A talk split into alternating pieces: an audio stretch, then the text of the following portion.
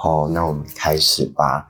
这一期本来还是想跟朱一威一起录，但是他跟我说这是我自己的播客，所以就嗯，现在要由我来自己来完成这个作业了。大概就是讲一下国庆的流水账吧。国庆回福州了，那天是傍晚五点到的站，然后车上的显示器显示外温三十一摄氏度。就想说怎么还是这么热？呃，我对福州的印象就是没有秋天的。如果外面不是那种很湿冷的冬天，那就一定是又闷又热的夏天。所以就心理上已经做好了对抗夏天的准备。但是，呃，下车后的实际体验呢，告诉我福州也偷偷入秋了。最明显的信号不是。老家的稻田开始秋收了，那这肯定是秋天了。然后稻田黄绿相间，就特别的好看，那种黄跟绿，感觉特别的治愈吧。在太阳晒不到的地方呢，也能感觉到秋风在一直不断的吹来，天也很蓝，云也以。肉眼可见的速度在走过去。工作以前呢，九十月份的注意力都在开学和等待开学后的第一个长假这件事上，好像从来没有在意过秋天这回事吧。最多就是闻一闻大学校园里的桂花香。上海算是我待过最北并且秋意最浓的城市了，只是因为我最北只。住过上海了，不是不是不是有其他什么事情，就难说我在短短的一个月里速成了感受秋天的本领吧。回到家，我又可以看到提莫了。就上次见他还是端午吧，然后这三个月他已经又胖了八斤，体型的变化真的是肉眼可见。他现在就是扑我，然后我根本招架不住。如果是蹲在地上，然后他又扑过来，我就真的会被扑倒在地。然后看到他，我就真的也忘了他名字，就一直叫他猪猪猪猪，真的太像一头猪了。Timo 是我还在宁波的时候养的一只柯基，后面我匆匆忙忙的就来上海了，就怕没法很好的安顿它，所以就让老爸老妈来接他回家了。其实我爸是算很仗义了，他自己开了六个多小时车到宁波，然后带着提莫的，还有他的生活用品，就第二天就回老家了。再之后，提莫就变成了一只乡村鸡。我爸不用去工地上的时候，就会带提莫多出去走两步，并且拍视频发到群里。我觉得这还挺有一种报平安的味道。虽然他们。就是偶尔会出于好心给提莫乱喂一些东西，甚至是为了对狗狗不太好的东西，然后我知道后会还是会有点生气吧，然后提醒他们又不要再给它吃，他们也都有在注意了，所以现在提莫依旧活蹦乱跳的，我还算是挺放心了。嗯，提莫自己在老家也挺配合的，早只有早晚带出去时候会大小便嘛。然后其他时候都会很安分的在里面睡觉。然后很好笑的是，呃，我爸是以一种赶羊的方式在遛狗的。他会带着一根竹竿在地上敲几下，然后提莫就会老老实实的往前走，也不会乱跑，就看了觉得蛮好的。回家的第二天，也就是四号吧，然后我们家还有。朱一威起了个大早去福鼎的鱼山岛，明显感受到七点半起床时候朱一威内心的崩溃吧。因为呃，我爸说还是要早一点出发，免得到那边就开始吃午饭，整个行程就很奇怪。嗯，临行前我就提出想要带提莫一起去，然后被老陈给拒绝了。然后那一下我就。很浮夸的对着提莫说：“哥，今年一定要考出驾照，然后以后带你出门玩。”嗯，说是岛吧，但实际上这个岛最引人入胜什么乱用词？最引人注意的是，呃，它岛上的草场吧，很难想象，就是地处东南的海岛上面有西北高山草甸的风光吧，四周都是看不到边的海，然后岛上的山谷里躺着静谧的湖，山湖海草。这四种元素吧，在一个岛屿上结合，超级像塞尔达里的海拉鲁大陆。然后我就想象自己是在草原上追逐那只飞龙的旅行家，就真的不枉我们走了山路、走了水路，还有高速公路这样连轴转才到这个玉山岛，特别的费劲，但是也很值得。我们去的那天，其实天气不是特别好，呃，云雾缭绕的吧，天都是灰灰的。到了山顶，时不时还会有水滴落到脸上。但是当我们在远望大海的时候，呃，虽然很美，但是会让我产生一种不知道怎么说的隔绝感吧。当然，大海也是特别好看的，呃，大海的。上方其实天气会比较好一些，大海肉眼可见的部分吧，就会呈现出很多个不同的色块，就像刚刚起好颜料还没有混合的调色盘。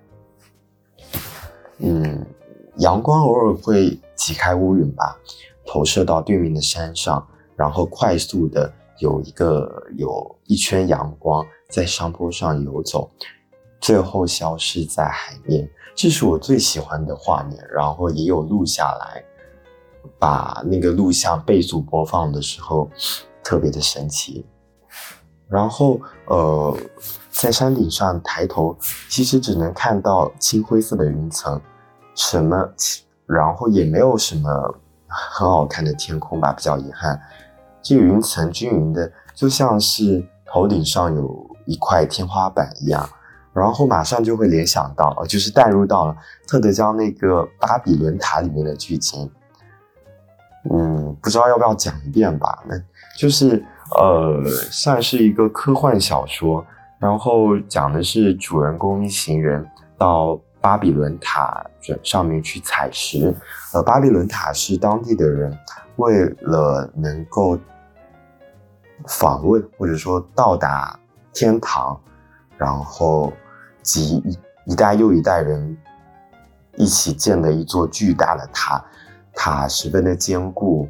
书里描述说，呃，从塔的一边到另一边要走要走一天夜，而如果塔倒下来，从塔尖到塔底要走几个月来着，忘记了，反正是意思就是非常非常高。然后等到。中间的过程就不赘述。等到他们走到快要走到顶的时候，呃，也终于摸到了天天的那个底，不叫不叫底吧，天摸到了天。然后他们准备凿开，也凿了很辛苦，但最后最后他们也不小心凿开了耶和华的水窖，呃，被被那个水窖的水给冲掉了。但是神奇的是，主角最后从水又回到了地面。最后他们发现，呃，这个世界的天和地是连在一起的。讲的乱七八糟的事，但是剧那个这本小说真的特别好看，所以大家是一篇短篇嘛，大家有空可以去看一下。在那个山顶的时候，因为这种景象，我就真的很想象自己。头顶上就是耶和华的水窖，所以有一种害怕，就是说啊，千万不要碰到它，可能会被耶和华的水窖的水给冲走。呃，这个岛上的草场其实其实比我预估的要野蛮很多，因为这边除了草吧，但还有其他野生植物，就是那些植物高到阻止我近距离观察草场上的马。草场上有五匹马吧，然后那时候他们就很悠哉的在草地上吃草，但是 地上的马粪是看得很清楚的，也特别的臭。在山顶上的时候，旁边的一家三口在争论山谷下面的到底是马还是驴，还是羊呢？我就忍着没笑，因为真的觉得他们争吵的样子特别的好玩。最后是三口里的爸爸带着女儿亲自下到谷底才揭晓答案。嗯，总结下来就是，其实整个行程就是爬山加看风景吧。但是我爸我妈表现出来远胜我们的体力，因为他们到了山的另一端，看到了那个比较出名的形似乌龟的岩石，然后我们到半途到草场那边就已经走不动了，就还蛮惭愧的。录的时候应该生日刚过吧。阳历生日刚过，但是那天我就没有特别要过生日的打算。呃，V V 马上要去武夷山，我就也顺道就是一起去车站，然后去市区喝了我就很喜欢的一个服装品牌开的咖啡店，呃，暖树咖啡的，他们最近新出的橄榄美式，还有之前已经比较出名的茉莉 Dirty。嗯，这两个咖啡就都很福州风味吧，因为橄榄就是应该算是福州产的比较多的水果嘛，我不知道。橄榄的它的那个涩味，因为之前是吃青橄榄的时候，虽然回甘是很甜，但是还是挺涩的那个口感那个味道。但是在这杯咖啡里面，橄榄的涩味它被咖啡很好的掩盖了，就只剩下。它本身的那种甘甜吧，然后美式也因为橄榄汁变得特别的清爽。嗯，网上好像小红书上说这是一杯零差评的咖啡，我觉得确实是这样的吧。就如果你喜欢喝橄榄汁，你才会来试，然后你试了之后就一定不会觉得它难喝。然后茉莉 dirty，它我觉得其实有一点霸道了，霸道是因为。入口的瞬间，几乎全是浓郁的茉莉香气，再之后才是咖啡豆的味道，然后把那一口吞下肚后，回甘又变成了茉莉，整个层次特别的鲜明，特别的好喝。我在那一天拿着那杯咖啡，然后在福州的街道穿梭，心里其实特别的雀跃，我也不知道不知道为什么吧，因为我就是发自内心觉得自己。其实是很喜欢福州的，我喜欢福州人在街上走路的那个步速，也更加喜欢福州人不吵架时候的口音。我小时候觉得福州福州话用来吵架特别的聒噪，然后呃语语速不是语语速又很快，然后语气又特别的激昂，并不是很好听。但是呃可能长大吧，然后再。再听到福州话，就是他们日常讲福州话，我会觉得，嗯，特别动听。我现在其实也没有说因为到其他城市工作觉得感伤，因为离家远，也，不算远，不算很远吧，但是就是离开家，没有觉得很感伤，反而是觉得这会是一个让我重新认识福州的契机，因为我是觉得自己会有一天会回来的，因为，嗯。我 毕竟是个青年老是想家患者啊，这一天就是一整天心情都特别好，然后天气又舒服，就 心情好上加好了。然后我就在群里，呃，跟我好朋友说，我期待自己的三十岁，也期待三十岁的自己。但是也蛮蛮好笑的，因为我前几天明明快要过生日的时候，还还在那边。唉声叹气说：“哎呀，不想知道自己又老了一岁，所以就蛮奇怪的。”然后好朋友就是温老师，但是他不是真的老师啊，就是我叫他温老师。他回复我说：“三十岁当然比现在更好。”然后呃，我们就很默契的想到了特德江在《你一生的故事》里面，就是后记里面有引用了一句其他作者的话来概括他这本小说的。主题，我最近就是看了几篇特德·江的小说短篇科幻嘛，我就觉得超级好好看，反正就是大家有空可以看一下，因为很短啊，就是通勤时候看一下就能看完。你一生的故事，哎，不要说了，就是更好看，比我觉得比巴比伦塔会更加美丽的一个故事吧。呃，先说这这小说其实是之前呃一六年的时候跟我老师一起看了《降临》，《降临》是由这本小说改编的电影吧。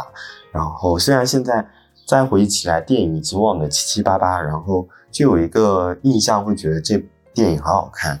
在这种印象下，我就去看了小说，然后小说嗯确实特别的好看。呃，看完小说就跟朱一威说：“那来看看电影，再看一遍电影吧。”结果，结果反而反而觉得啊，电影真的是，呃，我觉得有一点嗯不够吧，就是刚到及格线的那种。嗯，电影就是电影跟小说就完全是两一种两种风格吧。电影为了为了表现出那种科幻性，加了很多小说原本没有的东西。当然，这是改编成电影。必须的吧，因为小说的文本就不长，它改编电影肯定要改加很多东西，呃，没有办法。但始终就是觉得加了后，跟小说原本的那种那种感觉不一样了。哦，话说回来，就是刚才在讲说，我们默契的想到了，呃，那句话就是耐心点，你的未来将会在。你的未来将会来到你的面前，像只小狗一样躺在你脚边。无论你是什么样，都会理解你、爱你。这句话就是会让，就是基本确实是概括了文章的那种主旨吧。就是觉得要，嗯，接受生命的必然性。嗯，不管我的人生是不是因为自由意志的选择走到现在，也不管未来会走到什么地方。其实是没有什么好焦虑的，就那可以潇洒点说随他去吧。但是不这样的话也没关系，你就我应该是我就我就踏踏实实的走每一步，然后呃好的坏的都都是我自己的体验，所以不用去抱怨什么，这样觉得还挺好的。小说那小说里的主人公也是也是做出这样的决定吧，因为他预知了。不是预知，他知道自己女儿将在二十五岁的时候因为登山去世，但还最终还是决定生下女儿，然后享受和女儿一起成长的每一天，就特别的治愈。好吧，明天又要上班了，特别有一种就是好久没有这种感觉了，就是哦那个。那叫什么来着？